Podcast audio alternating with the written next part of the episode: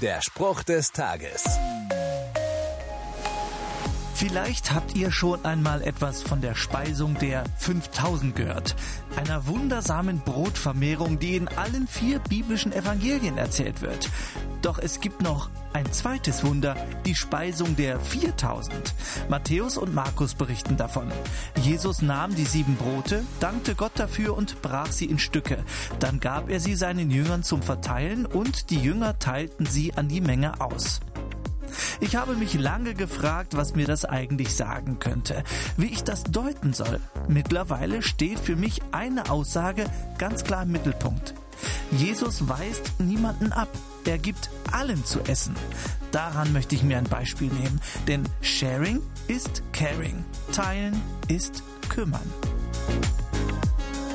Der Spruch des Tages steht in der Bibel. Bibellesen auf bibleserver.com.